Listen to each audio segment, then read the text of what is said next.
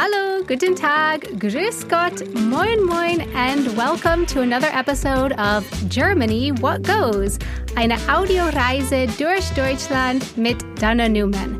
That's me, a podcast by the Alumni Portal Deutschland in cooperation with the Goethe Institute.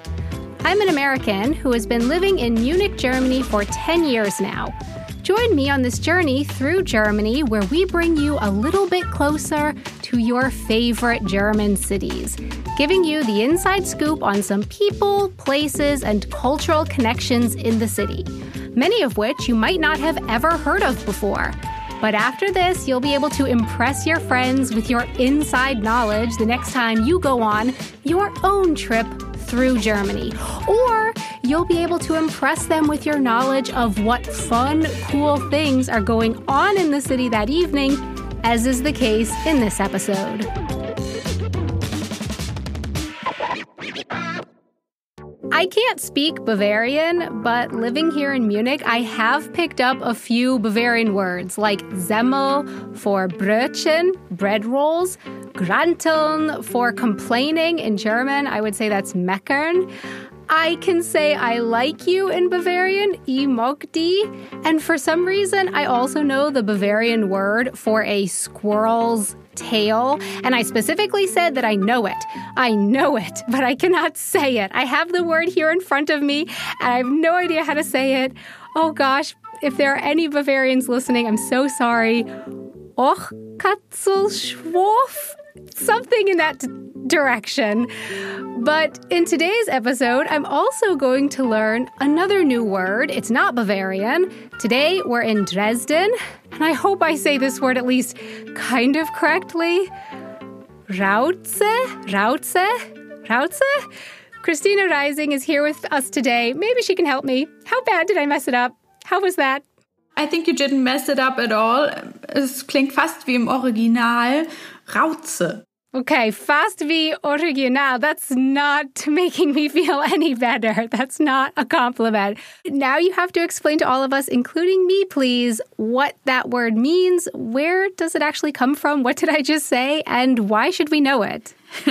Also ich kannte das Wort ehrlich gesagt selber auch nicht. Es ist ein sächsisches Wort, aber nicht mal alle Leute in Sachsen verstehen das, weil das ein Wort speziell aus der Oberlausitz ist. Das ist eine Region äh, in Ostsachsen äh, an der Grenze zu Brandenburg. Und unser heutiger Gast, Pierre Tannert, der hat mir das Wort Rauze so erklärt. Äh, also auf Rauze gehen bedeutet, dass man loszieht, was unternimmt, was trinken geht, auf eine Party. Ähm, sagen wir mal so, so alle über, über 30, die eventuell auch noch irgendwie Wurzeln in, in Richtung äh, Bautzen-Görlitz haben oder Hoyerswerda, äh, Cottbus, wissen sofort, was das heißt. So now you're in the know. When you're in the east of Germany and you want a party, you've got to ask, Entschuldigen Sie, wo gehe ich hier am besten auf Rauze? Is that right? Um, yeah, right. But yes, like I said, um, ich fürchte, viele verstehen es trotzdem nicht, aber vielleicht in Dresden tatsächlich. Denn ähm, genau, in Dresden gibt es eine Website, die es auch als App gibt und die heißt Rauze. Um die geht's heute. Und da werden für Dresden Partys und Konzerte und Lesungen und Vernissagen und Theateraufführungen und so weiter aufgelistet. Also ist so eine Art Ausgeh-App. Und Pierre ist der Gründer davon und kannte den Begriff Rauze aus seiner Familie. Okay, so tell me, I've learned what makes Rauze the word special, but what makes Rauze the website app special? I mean, there are websites where you can find out what's going on in the city for pretty much every city, I would say, or you can just search for it on Google. And I told our listeners at the top of this podcast that we would bring them something interesting. So. Yes, inhaltlich ist Rauze auf jeden Fall schon ziemlich speziell. Um, ungefähr eine Handvoll Ehrenamtliche kümmert sich darum und die Auswahl, die die treffen, die ist am Ende tatsächlich ziemlich erlesen. Unterm Strich auf jeden Fall eher alternativ und subkulturell, würde ich sagen. Andererseits kann halt bei Rauze alles dabei sein, von einer Diskussion im Dresdner Hygienemuseum zum Beispiel bis hin zu einer Vernissage im Rockefeller Center. Das ist so ein Off-Space in Dresden. Okay, cool. So basically, if you go to Dresden and you don't know what to do there, then you will find out what's up on Rauze. And you can use the app even if you can't say the name correctly, right? yeah, right. Um, can I ask a question that is probably going to embarrass me? And actually, I'm already regretting it even now as the words come out of my mouth. But I'm going to ask it anyway. How much is actually going on nightlife wise in Dresden? Like when I think of places to party, you know, Berlin comes to mind for sure, but Dresden, I haven't really heard very much about the party scene in Dresden. yes, um, sure. Berlin, Berlin ist natürlich der Mega-Hotspot für Partys oder auch Leipzig. Aber in Dresden geht schon auch eine ganze Menge. Pierre meinte, vor Corona gab es wohl Tage, wo bei Rauze donnerstags schon 20 Veranstaltungen gelistet waren. Alles, also du kannst ja, du kannst ja von der wildesten 24-Stunden-Party, die auch äh, je nach Event manchmal auch länger gehen kann, äh, bis, bis zum äh, kleinen Singer-Songwriter-Konzert in äh, irgendeiner Hinterraum von einer Bar alles erleben. Und das äh, macht es einfach interessant. 24 hour parties. Um, wow. Yeah. Okay. I'm old. I'm exhausted just thinking about it. But actually, I must say that's something that's always been a bit of a challenge for me living here in Germany, where I lived and partied in Florida before moving to Europe. Bars had to close by law at 2 or 3 in the morning. Here in Germany, some clubs don't even get started until 1 in the morning. Ich dachte das auch. Ich musste so lachen, weil ich musste dasselbe denken. Bei 24-Stunden-Partys würde ich, glaube ich, nicht durchhalten.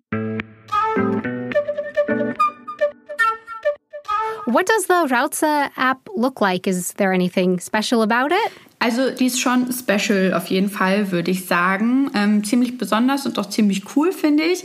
Ähm, genau, und dieses Design hat Pierre mir erzählt, folgt zu dem Grundsatz Keep it simple, stupid.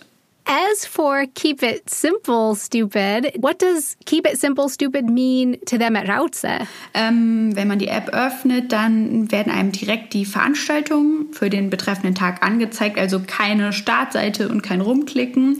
Und will man mehr wissen, dann kommt man über einen Kalender zu den anderen Tagen und man kann auch selbst Vorschläge machen für Veranstaltungen. Allerdings ist alles, was da im Angebot ist, aus äh, Mangel an Veranstaltungen frühestens am 11. April nächsten Jahr. April. Yeah. How are the folks at Rauze keeping this awesome project afloat until then? Ähm, also ich glaube, es ist auf jeden Fall schwierig. Das ganze Projekt ist zwar nicht auf Profit ausgelegt, aber es gibt halt trotzdem laufende Kosten für den Server zum Beispiel, die Gebühren. Und deswegen hat Rauze zuletzt eine Crowdfunding-Kampagne gestartet und es gab eine Förderung von der Stadt. Und künftig will sich Rauze auch noch weiterentwickeln mit Interviews und Texten, versteht sich nämlich auch selbst als Online-Magazin. Und es gab zuletzt zum Beispiel ja auch so einen Text, ähm, was kostet die Nacht? Da wurde aufgelistet, wie viel es eigentlich einen Club kostet, eine Veranstaltung auf die Beine zu stellen. Da geht es auf jeden Fall auch um die ganze Diskussion der oft unterfinanzierten Kulturbranche. Was kostet die Nacht sounds super interesting to see behind the scenes of how much your favorite clubs really have to shell out every time they open their doors to visitors. Thanks so much, Christina, and a big thanks to Pierre Tannert for joining us in today's episode. Rauze is once again the name of the app and website, although I'm still not sure if I'm saying it right. Visit the Alumni Portal Deutschland online at www.alumniportal-deutschland.org, where you can sign up to become a member of the community network. For Germany, what goes? Eine Audioreise durch Deutschland mit Dana Newman. I'm Dana Newman. Thanks so much for joining us on this journey, a podcast by the Alumni Portal Deutschland in cooperation with the Goethe Institute. Concept and production by Kugel und Niere. From Munich, see you next time. Or, as Germans like to say, and I've started saying on accident sometimes too, we hear us later. Tschüss.